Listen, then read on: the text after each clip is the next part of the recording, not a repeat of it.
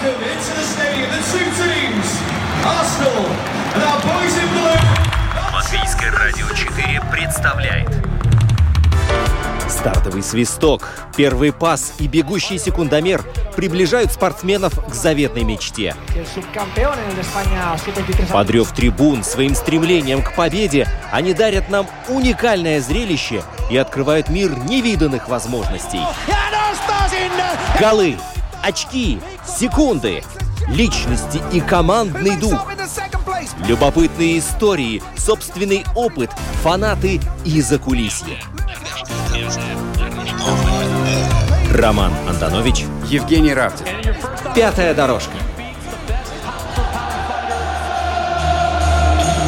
«Мы узнаем, и мы говорим о спорте». Давай первые три слова мои, а потом твои, Жень. Поймал, отпустил, победил. Вот, пожалуй, так э, можно озаглавить нашу сегодняшнюю программу. Мои три слова сейчас. Давай. Но ты импровизируешь. Э, Не могу поверить. Такие три слова мои будут. Не могу А- поверить в то, что некоторые роды человеческих занятий являются еще и спортом. Слушай, ну вот я как бы тоже пребывал в таком, наверное, давлении мифа, который говорит о том, что ну нет, ну разве это спорт? Нет, ни в коем случае. Но когда начинаешь изучать материал, да, начинаешь углубляться в это, понимаешь, что а, а вот на самом деле здесь просто огромная ниша. И поэтому ни в коем случае нельзя спортивную рыбалку сбрасывать со счетов, и сегодня мы будем об этом говорить э, с руководителем и членом правления Царниковской школы рыболовства Эдуардом Бургелисом. Эдуард, добрый день. Добрый день. Привет. Добрый день, слушатели. Привет. Спасибо, что пришел к нам. Да, без удочки, правда. Вот, но, а, тем не менее, пожалуй, перед тем, как мы начнем, 28040424 это наш номер в студии для WhatsApp сообщений, дорогие друзья. Коммуникация становится проще. Еще раз, 280404. Пишите свои э, вопросы, комментарии, мы с ними обязательно ознакомимся. Также, у нас с тобой, наверное, вопрос будет первый и самый главный э, в начале. Самый общий. Да, да, да, да, Самый да. большой. Почему рыбалка это спорт? Или как рыбалка может быть спортом? Или что такое вообще спортивная рыбалка? Ну, любой, скажем так, э, вид человеческой деятельности является прообразом нашего древнего бытия. И рыбалка – это один из основных видов добычи еды. Э, В древние, там, не знаю, тысячи лет назад человек пытался добывать еду, которая ему нужна. Из этого произошло то, что мы приучили э, рыбу ловиться, нашли для этого массу возможностей, начиная от промышленной ловы, заканчивая и, так сказать, спортивным ловом. Это выходит все оттуда. Ну, плюс азарт человеческий, который говорит всегда, что с мужчинам должно соревноваться, и, ну, не зря же там самый лучший охотник, самый лучший рыболов издревне было. И здесь это все переходит. Я думаю, что это в генетическом коде нас, мужчин, э, и от этого просто кому-то ближе рыбалка, кому-то охота, и кто-то даже объединяет это все. И здесь соревновательный принцип сам по себе как основа. Вот мне кажется, что, наверное, или распиарено как-то, или просто по-другому судьба сложилась. Ведь стрельба из лука это та же самая охота, да, стрельба из стендовая стрельба, да, они раскручены. Это олимпийские виды спорта. Вот так получилось. А спортивная рыбалка как-то так в в стороне остается. Почему-то. Почему? Ну, мне, гру... мне тяжело будет ответить, почему именно это не олимпийские виды спорта, хотя к этому уже идет, есть разговоры, и международная конференция, которая проходит каждый год, э, ФИПСЕТ, это международная организация, которая отвечает за спортивную рыбалку. Она пытается лоббировать всяким образом интересы спортивной рыбалки, потому что если мы основываемся на каких-то данных объективных, то есть э, что, как признать э, олимпийским видом спорт.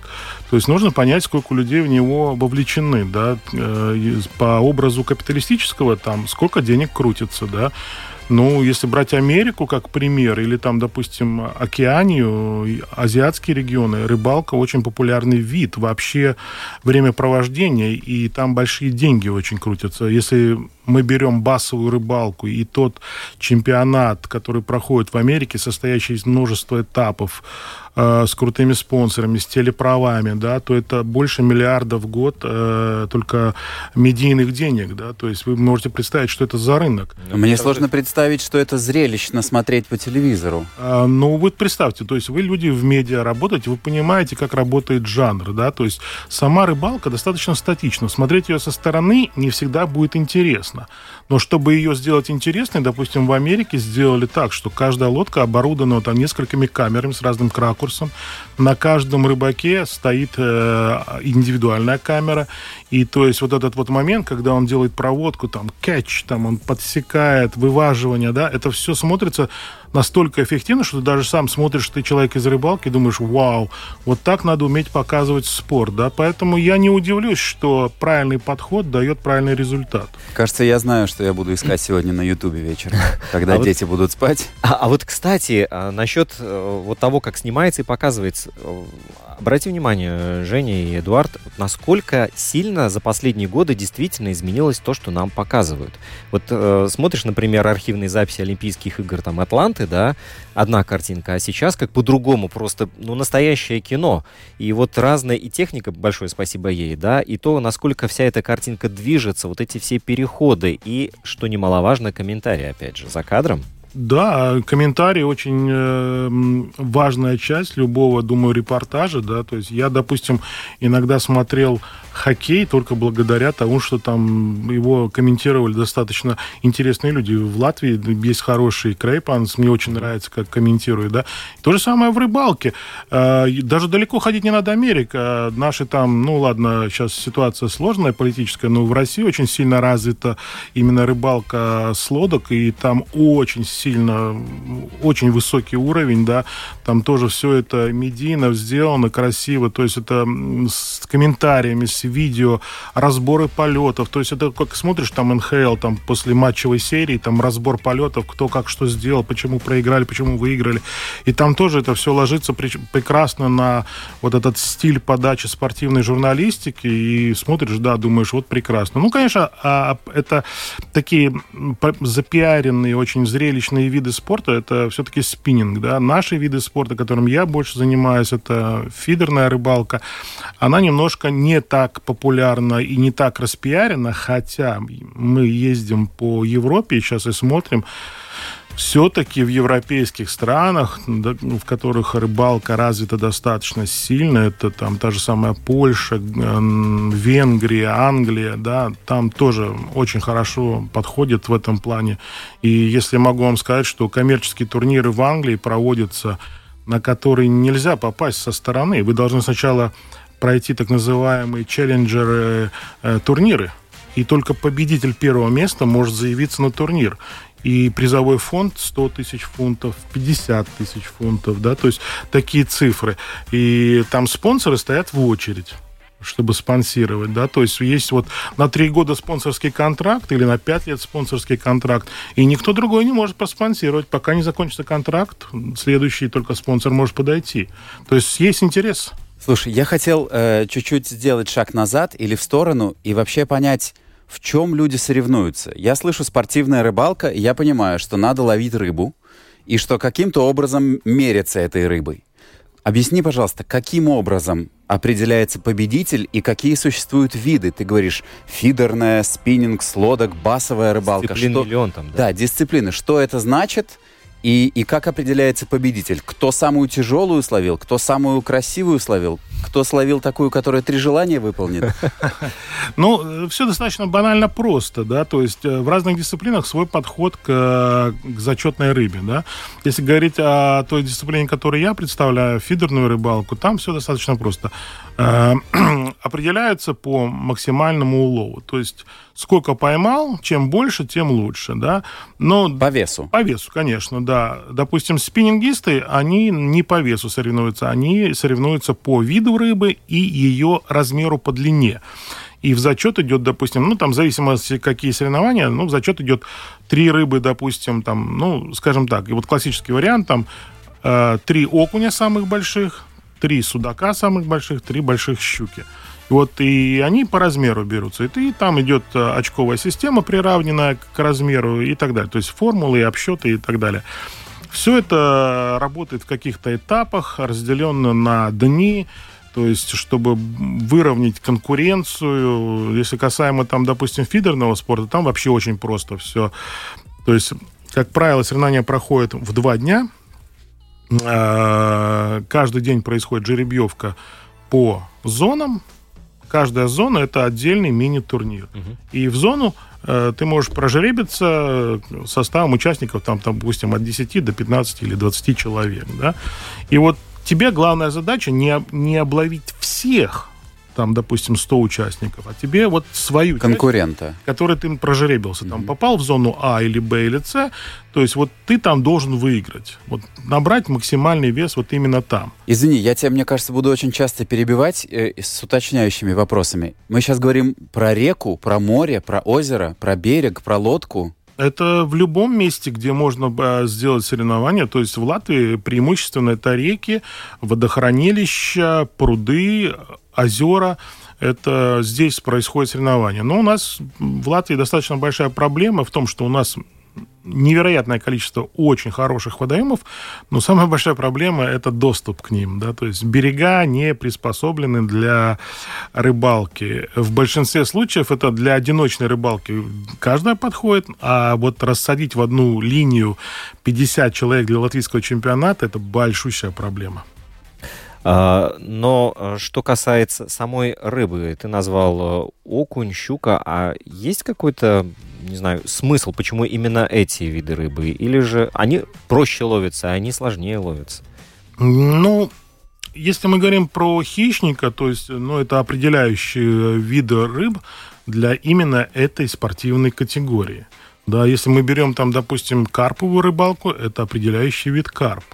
Если мы берем фидерное, это практически вся белая рыба, которая водится в наших водоемах, в том числе и хищная рыба, да, потому что на фидер достаточно часто можно поймать и судака очень хороших размеров, и щуку, и сама, и карпа, и так далее, и тому подобное. Там ограничение составляет только в том, что есть э, в правилах рыболовства Латвии, да, то есть по размеру и количеству, да, то есть, ну, как пример, допустим, если соревнования проходят э, ранней весной на реке, там, допустим, Венти или, или какой другой, где изобилуют в это время года вимба, то, как правило, будут ограничения по вылову вимбы, да, по ее, во-первых, мерности и второе количество, да, то есть 5 штук, не более. Но вы же не забираете ее с собой потом или забираете?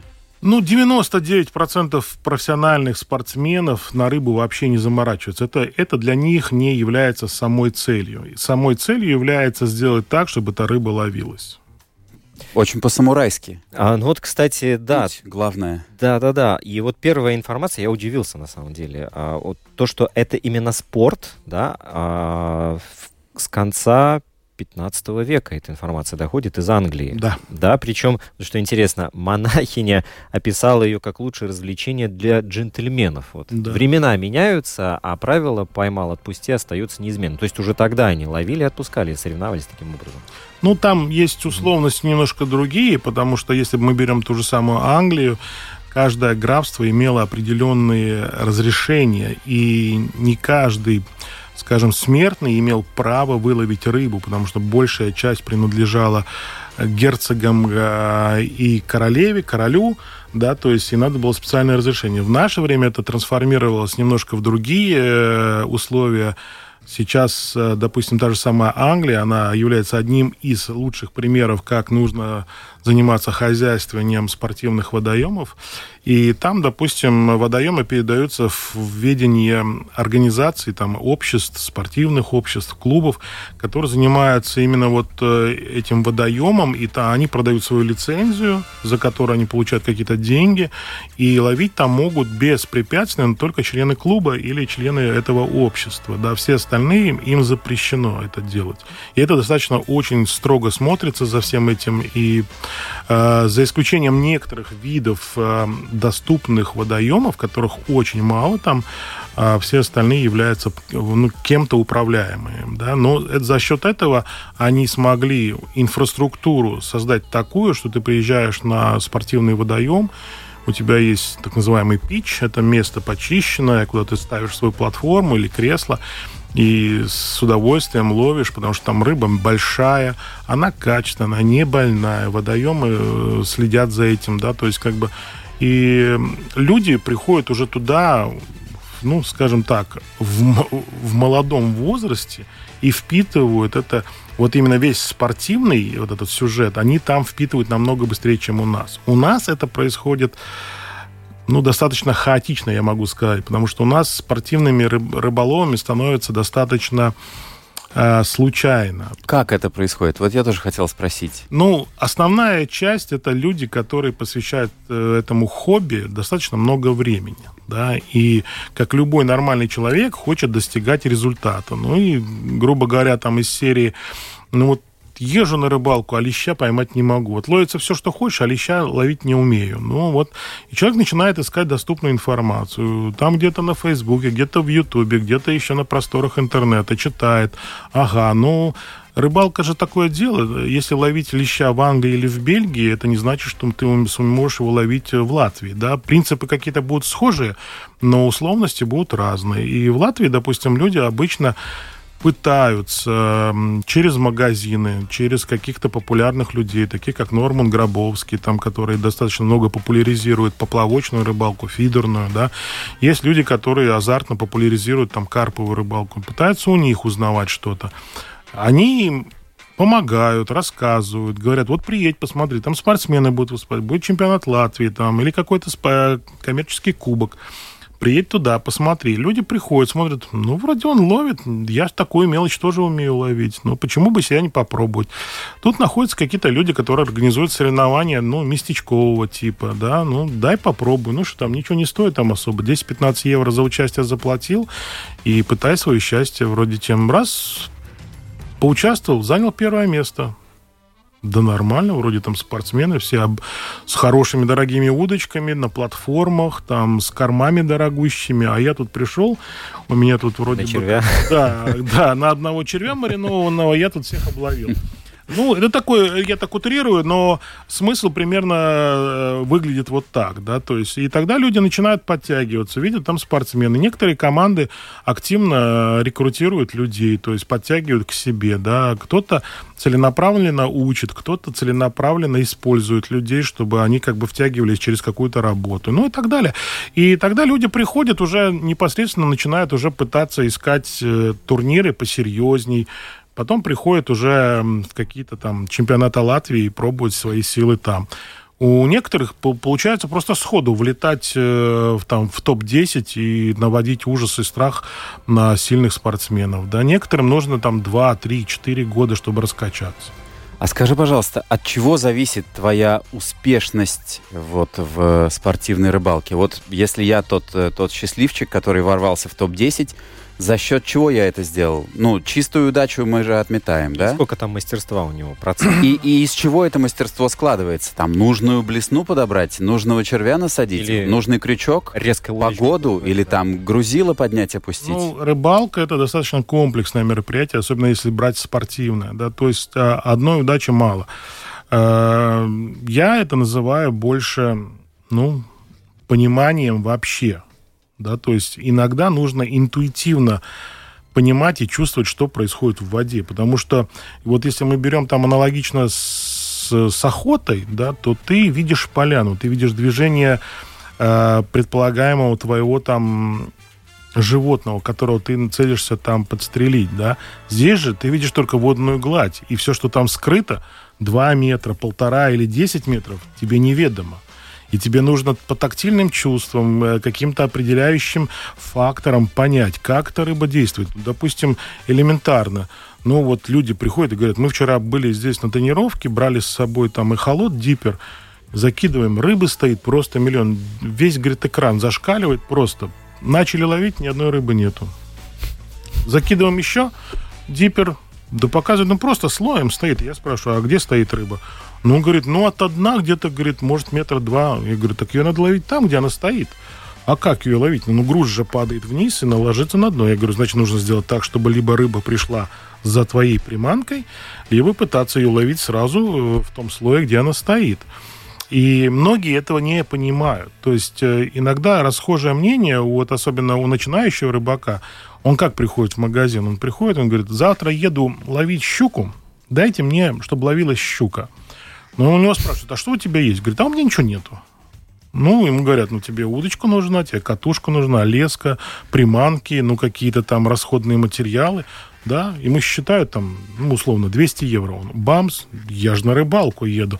Но бесплатно ничего не бывает, да, то есть как бы в плане оборудования.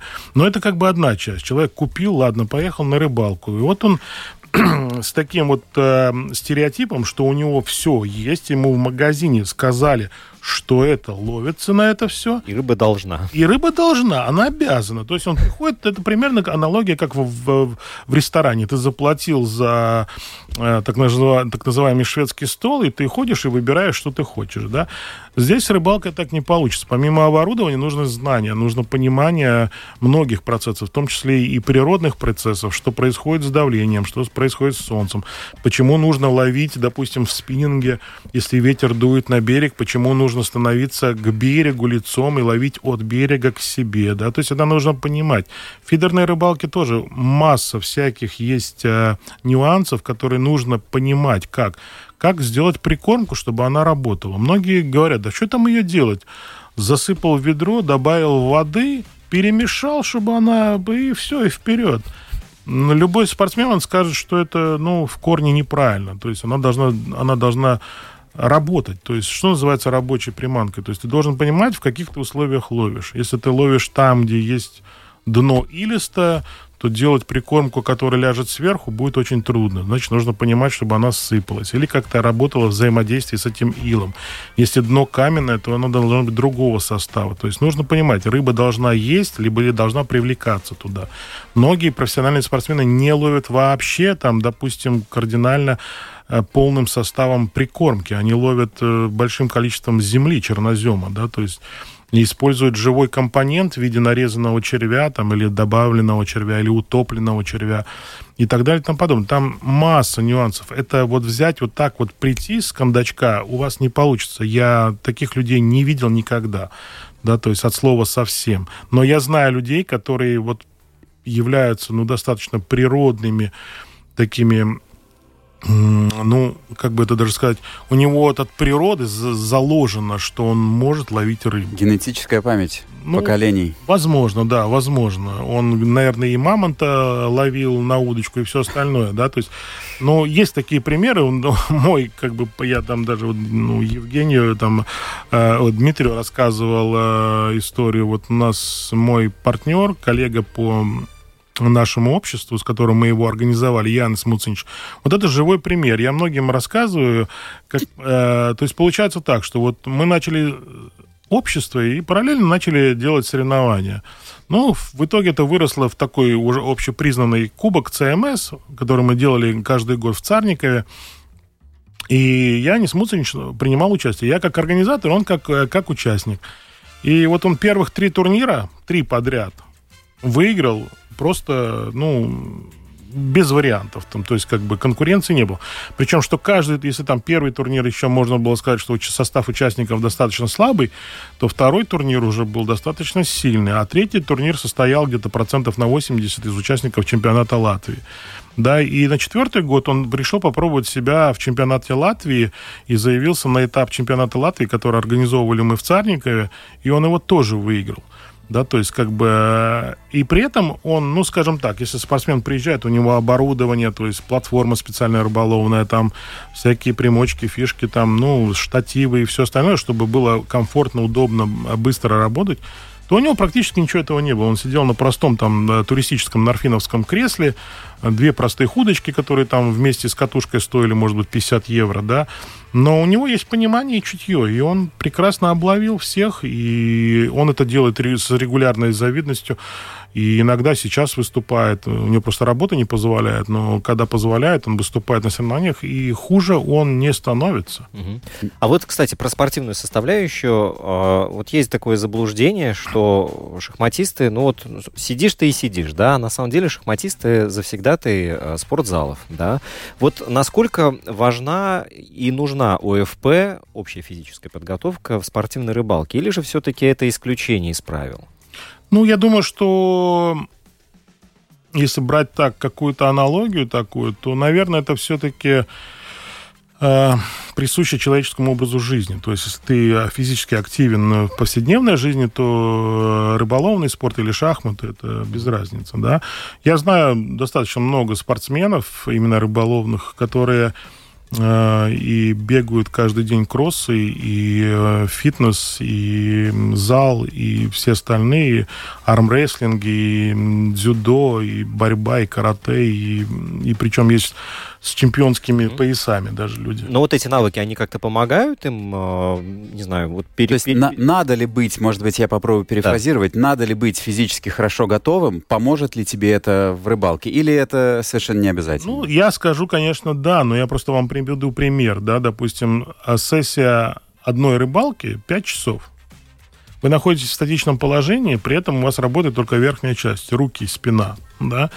Э, если рыбалка активная, а у нас есть спортсмены, которые способны ловить э, две рыбы в минуту, это абсолютно, э, ну, как бы нормальное, да, то есть когда есть рыба и есть темп, так называемый, то две рыбы в минуту. Две рыбы в минуту на протяжении пяти часов они могут ловить? Да, да. да.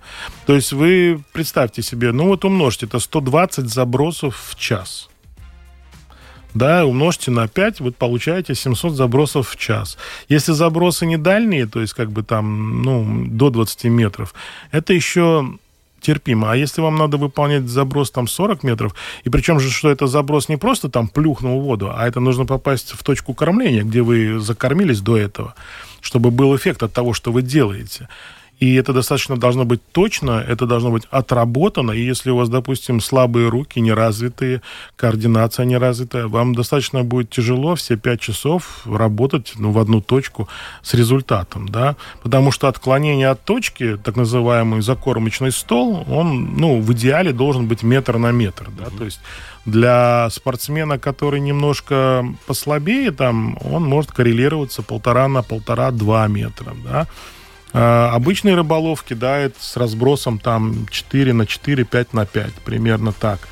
То есть, э, и чтобы в эту точку все время класть э, вашу прикормку, ну, нужно умение. Я думаю, что многие спортсмены тренируются помимо того, что они еще и спортом занимаются. А это как бан... бандача в волейболе. Да, да, да. Но смотри, а банкетный стол для рыбы, он как, как долго он готовится? Закормочный, Ром. Закорм... Закормочный да, ну... стол. Ну, банкетный тоже можно назвать, потому что за одну рыбалку а, спортсмен, профессионал может выкормить больше, чем вы можете позволить себе сходить с семьей в ресторан по деньгам.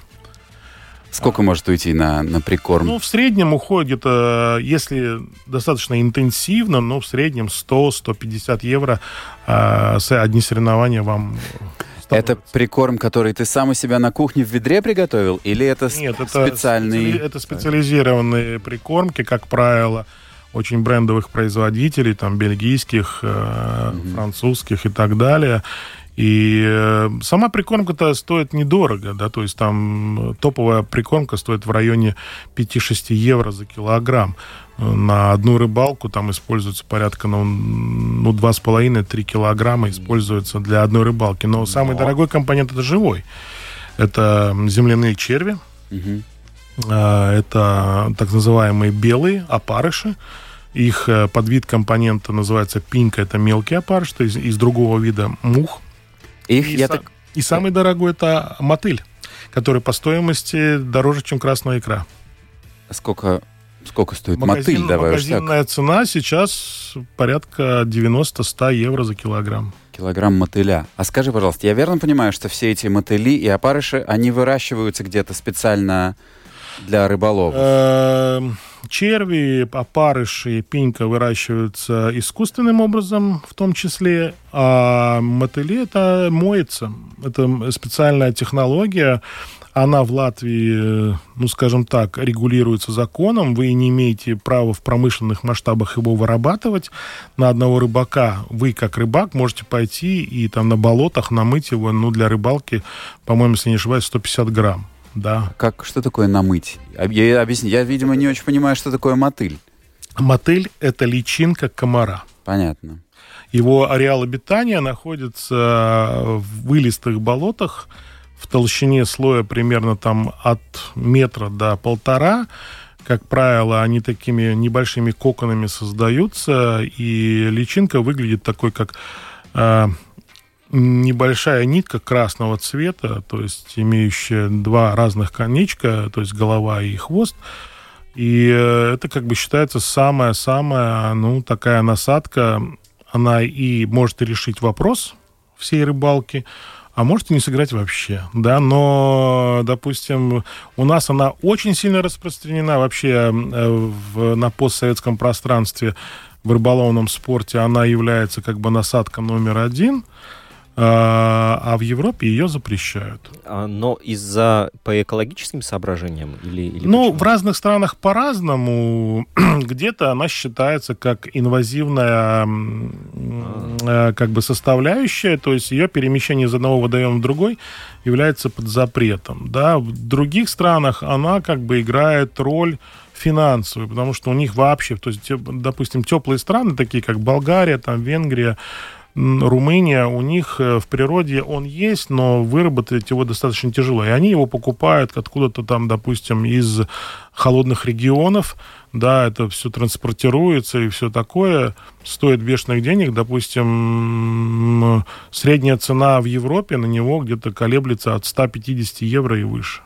А скажи, на фоне последнего повышения цен на все, мотыль тоже подорожал? подорожал. Все конечно. подорожало, все подорожало. Сильно? На четверть? Ну, нет, но на каких-то процентов, может, 10-15 точно выросла цена. А, Так вот, подкормка рыбы перед соревнованиями, как долго она проводится? Ну, э, то есть есть регламент соревнований. В регламенте прописаны все действия спортсменов от начала до конца. То есть одна из частей регламента – это старт и закорм. Закорм является, допустим, 10-минутным до начала старта. Если любые соревнования начинаются у вас в 8 утра со входом в, в сектор, подготовка, раскладка, идет проверка наживки, прикормки судьями, там, оборудование и так далее и тому подобное.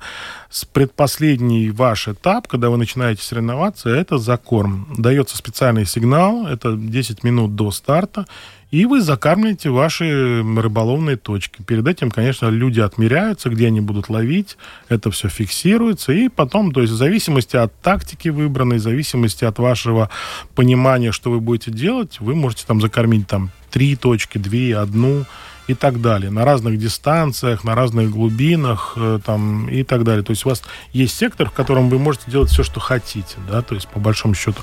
После того, как дается сигнал старт, вы можете продолжать даже кормить, да, это не запрещено правилами. Но, как правило, все стараются быстрее начать ловить рыбу, потому что есть такое, ну, оно и на самом деле бывает, что первые там полтора-два часа можно поймать ну, до там, 70% улова. Да? Потом начинает спадать, потому что предложение достаточно большое, у рыбы разбегаются глаза, вкусовые рецепторы начинают гулять, и она не знает, в какую сторону туда и сюда, поэтому это всегда так бывает. А скажи, ты упомянул, что есть судьи, есть там проверка инвентаря и всего такого. Э, скажи, пожалуйста, есть ли какие-то... Ну, то есть явно, если есть судьи, то значит есть и правила, которые можно нарушить. Какие есть запрещенные приемы, за которые тебя могут дисквалифицировать или вынести предупреждение? Э, Можно ли как-нибудь сжульничать, не знаю, в стиле бриллиантовой руки, например, или, ну, как, в общем? На самом деле правила есть, они достаточно интересные для тех, кто никогда не читал их, да, то есть есть свои жулики, которые могут эти правила обходить. Вот что делают жулики в спортивной рыбалке? Эм, Как стать жуликом в спортивной рыбалке? Давай ну, так. Во-первых, самое распространенное пытаются все-таки прятать объем э, используемой э, наживки. Это такое самое распространенное, пытаются его всяческим образом где-то затихарить в тех э, вещах, которые особенно не проверяются. Такие вещи быв- бывали, и за это получается в рыбалке, кстати, как и в футболе, существуют желтые карточки, это предупреждение. А, Кстати, в рыбалке, так же, как и в олимпийских спортах, есть допинг-контроль. Кстати, наша сборная вчера, которая начала выступление на чемпионате мира в Чехии по э, спиннингу с лодок, э, наблюдала, как польские и литовские спортсмены вчера, ну, писали в баночку, сдавали анализы. То есть, как бы это, это в норме. В чем смысл допинга в спортивной рыбалке? Никто не знает, но такое существует, да. То есть э, Можно как-то повысить, не знаю что, выносливость? Ну, наверное, да, заброс. Э, Без понятия. Честно скажу, что может быть в каких-то отдельных видах спорта там точность глаз, может быть там, я не знаю. Но мне всегда это казалось смешным, да, то есть... э, а Вплоть до того, что на чемпионатах мира вы, если вы курящий человек, то для вас во время а, соревновательного процесса курить нельзя. А алкоголь? Это же стереотипная, знаешь, рыбалка. Вот, с мужиками поехали, выпили. Ну, если у вас резиновые сапоги, то с вами алкоголь, да, как такая расхожая шутка, да. Но нет, на самом деле есть много что, что может быть э, э, расценено как жульничество. Ну, как пример, допустим, незнание судьями или спортсменами, э, как выглядят рыбы, виды рыб. Да? То есть, допустим, есть запретные виды рыб, которых брать нельзя на соревнованиях. И они между собой очень похожи. Допустим, там та же самая, ну, плотва, вимба, язики всякие. И они между собой очень похожи. Не разбираясь, можно взять рыбу, которая будет не соответствовать правилам. Если она у вас будет взвешена, и это обнаружится в процессе взвешивания, вас ваш результат аннулируется. То есть и иногда это, иногда это осознанно, иногда это неосознанно. Да? То есть есть масса вещей, которые, допустим, в рыболовном спорте, как вот именно в нашем рыболовном спорте, это перекрещивание лесок э, противников. Такое может произойти в случае, если вы поймали большую рыбу, она достаточно быстро разогналась, вы не успели ее притормозить, чтобы она не ушла налево-направо, и она бывает, что вольно-невольно цепляет противника. Э, В правилах сказана такая вещь, что если а, при вываживании ваши лески скрестились, и вы вывели рыбу со скрещенными лесками, взяли рыбу, положили в садок, то это нарушение правил. И оно, это нарушение правил, оно штраф за него такой. То есть при взвешивании, если кто-то подал протест по такому принципу, а, Ваша рыба уходит в зрительный нет, зал? Нет, нет, э, она уходит немножко по-другому. Она уходит в зрительный зал, но там немножко по-другому все. Из вашего улова выбирают самую большую рыбу и ее отпускают.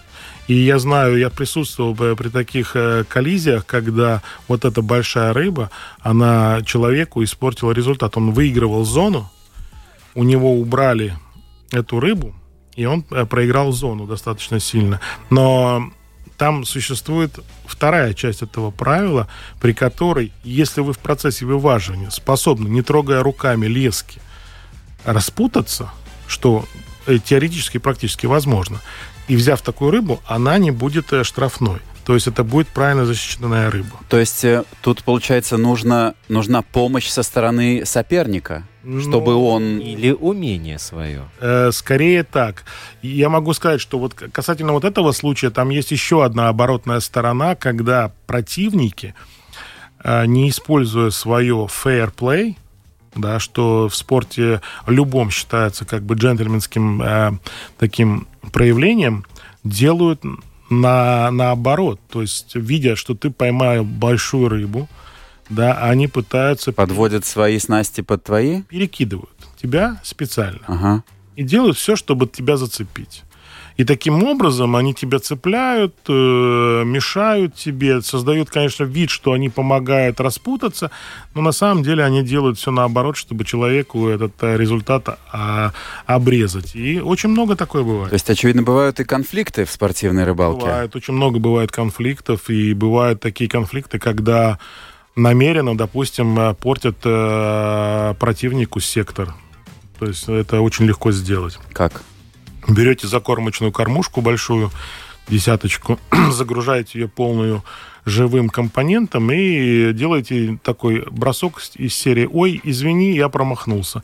И промах... промахнулся он в аккурат э, в том секторе, где противник ловит, но ближе к себе. Подав большую, э, большое количество живого компонента, вы срываете рыбу с его точки и, возможно, проходящую рыбу, да, особенно это там э, хорошо работает, где есть э, течение, э, и то есть это, если вы знаете, с какой стороны кинуть правильно, то вы просто убьете человеку так жаргоном точку, и он перестанет ловить. То есть ты уводишь э, его прикольную рыбу тем Да, самым, верно? Да. Я так понимаю, что а, чтобы справляться с этими сложностями и уметь выходить из сложных ситуаций, этому специально обучаются. Конечно. Вот ну, я, я вот под- подвожу к- понятно к чему, да, вот Царниковская школа рыболовства. Да, как выглядит Да, да, да. обучение тоже. Да, Этот вот вопрос у меня там сидит происходит? уже минут 30, да. У вас есть уроки, у вас есть пары или Ну, там практика, э, теория. Вот здесь вы, вы стали заложниками самого названия. На самом деле, как таковой школы, ну, в понимании классического обучения у нас такого нет. У нас э, была написана э, программа обучающая для детей школьного возраста, которую мы свое, в свое время э, успешно реализовали в Царниковской средней школе. И на базе ее у нас был кружок, в котором мы детей обучали э, рыболовным азам и приучали к рыбалке. Но а если касаемо спорта, то, как правило, это только через практику. Если вы единомышленник э, и расце- ну, как бы разделяете наши ценности именно э, спортивные, то любой может стать участником нашего клуба. Достаточно просто написать заявление, там, подать заявку. Это все очень просто. Но от вас требуется... Не, вам не надо ждать, что мы будем вас кормить с ложечки и рассказывать, как делать, куда кидать, что делать. Вы должны тоже сами образовываться. Мы можем дать, как опытные, более зрелые товарищи, мы можем дать э, советы, как избежать каких-то трудностей на первичных этапах. Мы можем помочь э, организовать э, там соревновательный процесс, чтобы он у вас для, для вас проходил более мягко и легко, то есть с поддержкой какой-то, да.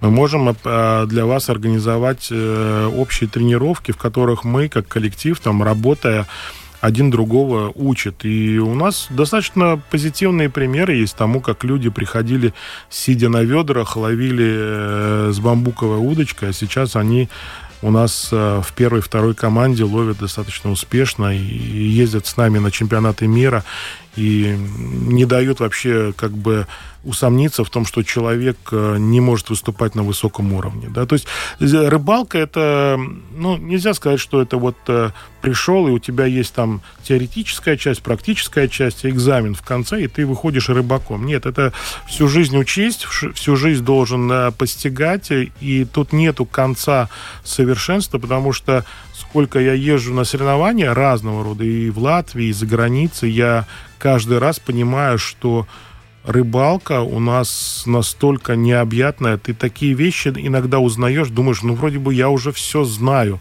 Что последнее, что тебя вот так поразило? Последнее... Просто чтобы понять глубину собственного непонимания. Глубоко будет очень, да. Э, ну, вот простой пример. На чемпионате Италии, ой, чемпионате мира в Италии, который проходил э, рядом с Венецией, на реке Бьянко, э, я как тренер, участник команды выполняю опре- определенную функциональность. То есть я должен отслеживать там топовых спортсменов, как они ловят, что они делают, какая тактика используется и так далее, для того, чтобы вечером на разборе после тренировки донести информацию своим спортсменам, что делали топовые спортсмены, для того, чтобы понять, ошибаемся мы, не ошибаемся и так далее. И вот я слежу за м, топ-3 э, венгерской командой, под руководством Томаша Валтера, это многократный чемпион, пятикратный чемпион мира.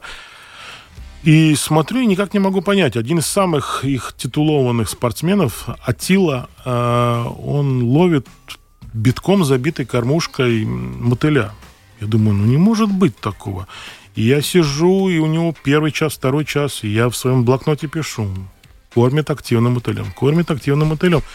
Я думаю, ну что-то здесь не так, ну не может быть такого. По всем признакам он не работает здесь, им никто не ловит, почему они его используют. На крючок он не ставит мотыля, то есть логики в какой-то нету. И потом уже, когда уже закончилась тренировочная сессия, ну, во время тренировки нельзя подходить к другим спортсменам. Когда тренировка закончилась, я к нему подошел, ну, так, э, перекинулся парами словами, там, поинтересовался, то есть, как бы это тоже допустимо, можно. И смотрю, у него столик, где выложены кормушки. Эти кормушки все э, классический кейдж, ну, клеточка, да, э, сеточка так называемая, они покрашены в цвет, вот как латвийский флаг. И когда туда забивается прикормка, создается впечатление, что это все битком забито червями. Да, то есть это вводило в такой меня в ступор, что я думаю, ну не может же быть такого, ну как это так? И вот это было для меня открытие. Оказывается, они специально часть кормушек красят для того, чтобы сбивать с толку э, противника. То есть это не, не на рыбу рассчитано, Нет, а на, конечно, на конкурентов. Конечно, потому что конкуренты работают очень... э, То есть э, за, у топовых команд, э, ну, смотрите, 5 человек спортсменов, да, а у топовой команды общий коллектив 20 человек. 15 человек работают на команду. Это там обязательно 5 тренеров, 5 раннеров. Там, э, Кто такие раннеры? Раннеры это бегунки, которые бегают по секторам и быстренько доносят информацию, что происходит в секторе, то влево-вправо. Есть люди, которые готовят банально просто бутерброды, кофе подносят, да, то есть, то есть это, если так брать, вот самая близкая аналогия мне всегда была Формула-1. Да, я тоже хотел сказать, там невероятное количество Да, людей, обслуживающих да, все это. да. И шпионаж вот такой же. И шпионаж, и технический, и тактический, и разного рода другой шпионаж. Это все абсолютно. Ну, вот, вот мы с вами разговариваем, сейчас идет официальная тренировка, последний день э, чемпионата мира в Бельгии по фидеру, да. А Сегодня стартует чемпионат мира, э, забыл, где был, в каком городе, стритфишинг, чемпионат мира начинается. Уже второй день идет э, чемпионат мира в Чехословакии э, э, спиннинг с. Чемпионат Латвии будет в конце октября. А чемпионат Латвии будет э, через две недели. Да, да, да. То есть, А э, где, если люди Канал захотят? Югла, канал Югла, приезжайте, это все доступно. Какого числа? Э, через две недели посмотрите, у нас там получается. Да, да, надо То смотреть на в домашней пятницу или на выходных? Да, на домашней странице там можно увидеть. Так, я А просто, чтобы... пят- э, э, пятница, людям суббота, дать конкретную суббота, дату. Суббота-воскресенье у нас начинается э, как бы тур, да, то есть все демократично, все можно подойти, посмотреть, э, можно поговорить, пообщаться, узнать какие-то секреты, э, поспрашивать, зачем, для чего. Многие даже не знают, для чего, какие виды удочек существуют и для чего они... Вот, ну, не добрались мы, да, вот от бамбука до, до карбона, да, вот это Да. вот эволюция. У меня, у меня есть э, еще вопрос. Скажи, пожалуйста, к вам в школу или вообще на соревнования, или вообще э, на берегах рек, озер и морей много ли женщин приходит? О, женщины у нас составляют, конечно, не подавляющую часть, но у нас есть очень э, э, активные девушки, которые принимают участие в разного рода соревнованиях. И достаточно скажу, что не без успеха. И очень хорошо составляет конкуренцию мужчинам. И, и у женщин есть такая хорошая, очень, ну, мне импонирующая э, Черта? черта, наверное, да, правильно так будет сказать, что они достаточно дисциплинированно исполняют то, что им говорят. Если мужчины, они, как правило, сам себе на уме, даже там э, э, такой, знаете, тренер, у которого есть, э, ну, авторитет, иногда до некоторых спортсменов не может достучаться вообще никак, да, даже через силу, то у женщинам, если скажешь, что нужно делать то-то, то-то, то-то, сделай паузу, немножко подожди, сделай еще вот это, и у тебя будет счастье, то она, как правило, это и делает, да. Э, И они дисциплинированно всегда подходят к, к- к вот, к тем же самым советам, тем же самым каким-то вещам, которые, ну, мужчины иногда игнорируют. Мужчинам очень нужно, чтобы вот у них было достаточно оснований, чтобы поверить в то, что ты говоришь, да. И иногда это им, конечно, приходит, как, как говорится, в последний момент, и ты приходишь, приносишь ему, я же тебе говорил, делай то-то, то-то, то-то. И он потом берет уже, когда перепробовал все, у него ничего не идет, и он в конце концов, ладно, я соглашусь с тем, что ты сказал, делает, у него получается, а потом говорит, блин, было бы меня еще на час больше времени, я бы килограмма на два больше поймал. Ну, это вот в таком плане. А девушки, конечно, интересуются, приходят, и наши организованная, допустим, э, именно лига для начинающих, а лига называется, это чемпионат Латвии официальный турнир с официальными медалями, с официальным титулом, но для начинающих. То есть аматер-лига, э, в которой могут записаться любой Независимо от оборудования, умений, знаний, он может туда прийти, участвовать наравне со всеми остальными по спортивным правилам, немножко облегченным, но по спортивным правилам. Втягиваться. Примеры у нас уже за два года очень много, как люди приходят от, э, скажем так, от чайников и до- до- доходят до того, что они занимают призовые места и в туре, и потом уже э, в самом общем зачете. Так что не надо бояться, надо просто идти и э, спрашивать, узнавать. У нас активная страничка на Фейсбуке. Мы достаточно работаем с людьми ну, открыто и ничего не прячем. Так что приходите. 22-23 октября, канал Балтезерс. Да, У вот. Канал, да. Да, да, да. Вот там как раз и будет проходить чемпионат Латвии. Вы слушали краткий ввод, краткое введение в спортивную рыбалку. 50 минут пролетели как одна секунда. Большое спасибо Эдуарду Бургелису. Я хотел э, напоследок тоже сказать свое спасибо. У меня есть хобби. Я, к нам приходят люди из разных видов спорта. Я собираю разные словечки, термины и жаргонизмы. Сегодня, извини за, за не знаю, каламбур или шутку, но сегодня у меня богатый улов. Я узнал слово «обловить», я узнал слово «закормиться», я узнал э, зачетную рыбу и, конечно, закормочный стол. Спасибо тебе большое. Пожалуйста, всегда. Это было классно. Я так понимаю, что действительно мы эту тему еще обязательно будем дальше освещать, потому что э, спортивная рыбалка бесконечна. И одну цифру. Сколько у нас рыбаков, Эдуард, в Латвии? Ну, те, кто ловит, так скажем, воскресные рыбаки, в общем зачете где-то примерно от 150 до 180 тысяч. Вот где бл- благодарная аудитория. Эдуард Бургелис, руководитель и член правления Царниковской школы рыболовства. Большое спасибо. Спасибо, Эдуард, очень вам. интересно. Сегодня удочками махали и даже что-то поймали э, Евгений Равдин. И Роман Антонович. Встречаемся через неделю. Счастливо.